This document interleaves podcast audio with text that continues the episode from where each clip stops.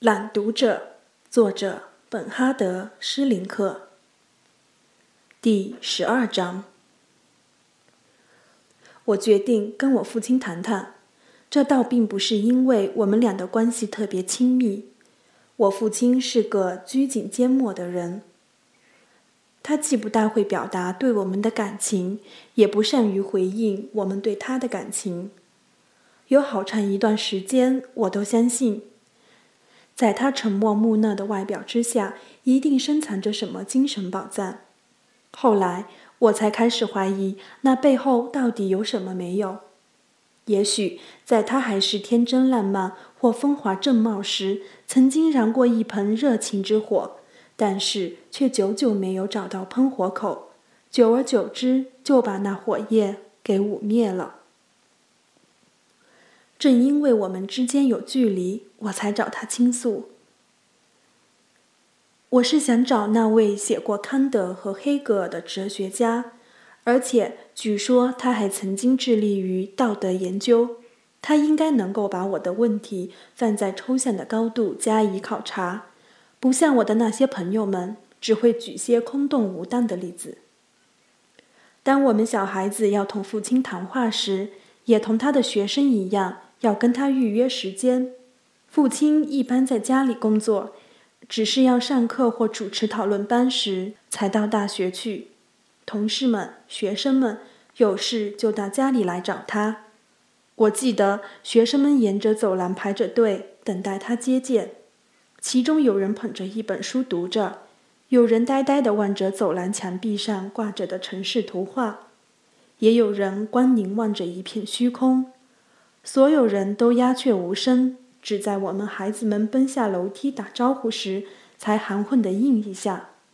我们这些子女要同父亲约谈，当然不用排队等候，但是得在预约的时间走到门前，先敲敲门，才被许可进去。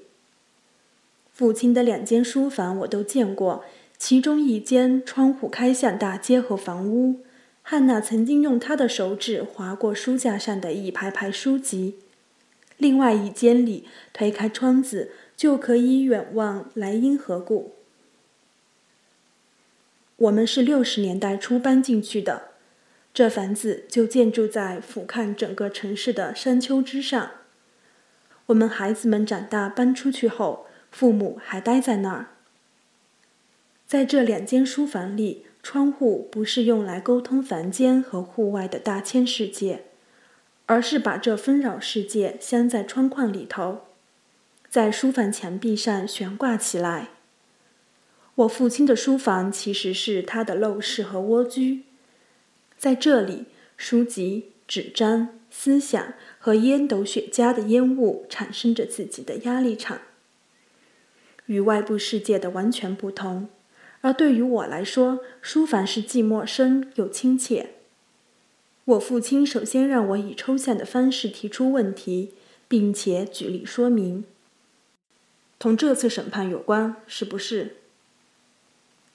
但他同时摇摇头，表示他并不希望听到回答，或者是他不想给我施加压力，听我说些没有准备讲的话。他端坐着，把脑袋偏向一边。双手扶着椅子扶手，思考着。他并不看我，我却注视着他。他的头发已经花白，脸刮得漫不经心，总是那样。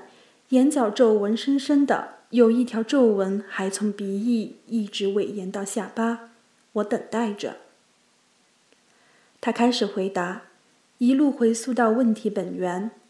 他给我讲授关于个人自由。和尊严的学问，并且他还指出一桩事实：人类作为主体而存在，仍不甘心沦为客体。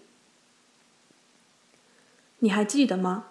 你小时候，每当妈妈给你讲些其实是为你好的话，你是如何大发脾气的？对孩子应当任其自流，但放任到何等程度就是一个问题了。这可说是个哲学课题。但哲学又管不着孩子，于是就移交给了教育学。而即使在那儿，这个问题也没有得到很好的对待。看来哲学乃是遗忘怠慢了孩子们了。他对我微微一笑。完全遗忘了，而且不是一时一事。再说，我不是也把你遗忘了吗？但是，但是对大人来说，我绝对看不出任何理由可以代替别人做决定，而推翻那人自己觉得比较好的做法。即使他们自己后来也觉得那样做原来更幸福，也不该强加吗？他摇头。我们现在并不谈幸福，我们乃是在讨论尊严和自由。在你还是一个小孩子时，已经明白其中的差别了。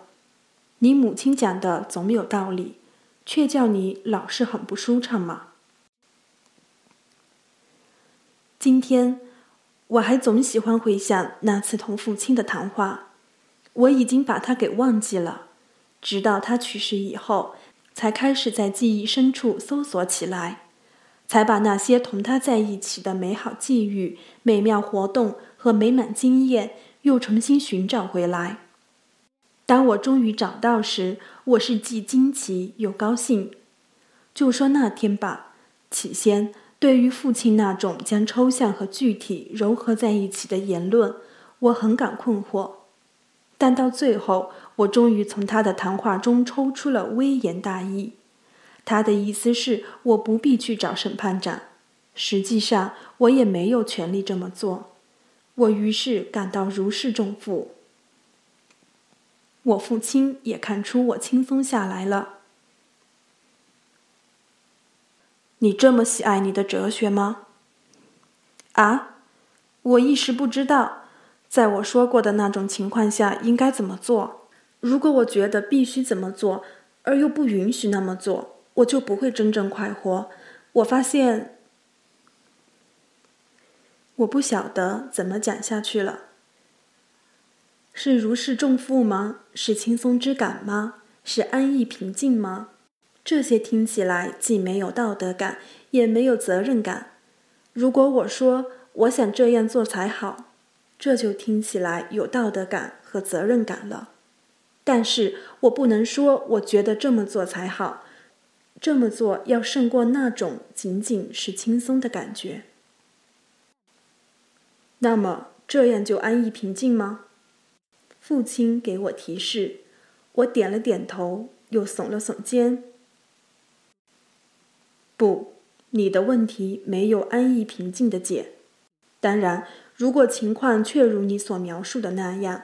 乃是一项重大责任，为人者就必须采取行动。再如，一个人已知如何做能对别人有好处，但此人却闭目塞听，不闻不问，此时为人者就必须极力促使他睁开眼睛，竖起耳朵，正视现实。最后决定当然应当其本人来做，但其他人必须向他说明利害。而且直接与其本人谈，而非与其背后的某人讲。同汉娜直接交谈吗？我又跟他讲些什么呢？说我看透了他贯穿一生的弥天大谎吗？说他现在正为这谎话而断送一生吗？说他为了圆一个谎这么做根本不值得吗？说他应该尽量争取少蹲几年监狱。这样出狱后就还可以做更多的事情吗？究竟跟他讲些什么才好呢？是多是少，又怎么取舍呢？他到底应该怎么样开始新生活呢？不为他展现一个将来的美妙远景，就能够说服他揭开隐瞒了一辈子的秘密吗？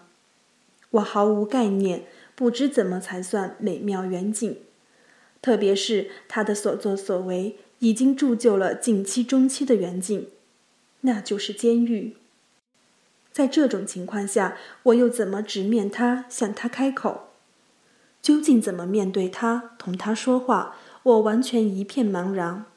我就是不晓得怎么去面对他。我于是问父亲：“那要是根本没法跟他交谈呢？”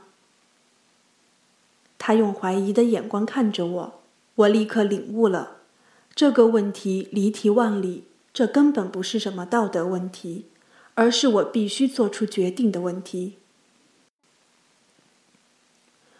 我是不能帮你什么忙了。我父亲站起身来，我也站起来。不，你不用就走，我只是觉得背脊疼。他躬身站着，双手按着腰部。作为哲学家，我只能说我很抱歉，不能给你提供什么帮助。你正是为了这点才来问我的。作为你的父亲，这是一种连自己孩子也不能帮助的体验，使我难受。我还等待着，可是他不往下说了。我发现他是想自己放松放松。他什么时候能够多关心我们这些孩子一点，又怎样多帮助我们这些孩子一点，我心里是有数的。我转念又想，这点父亲自己其实也明明知道，所以才会觉得这么难受。但是不管怎样，我都不能再说下去了。我感到进退两难，他也觉察到了这种尴尬局面。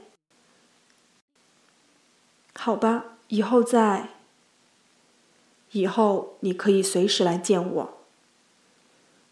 父亲看着我说道：“这话我并不当真，可我还是点了点头。”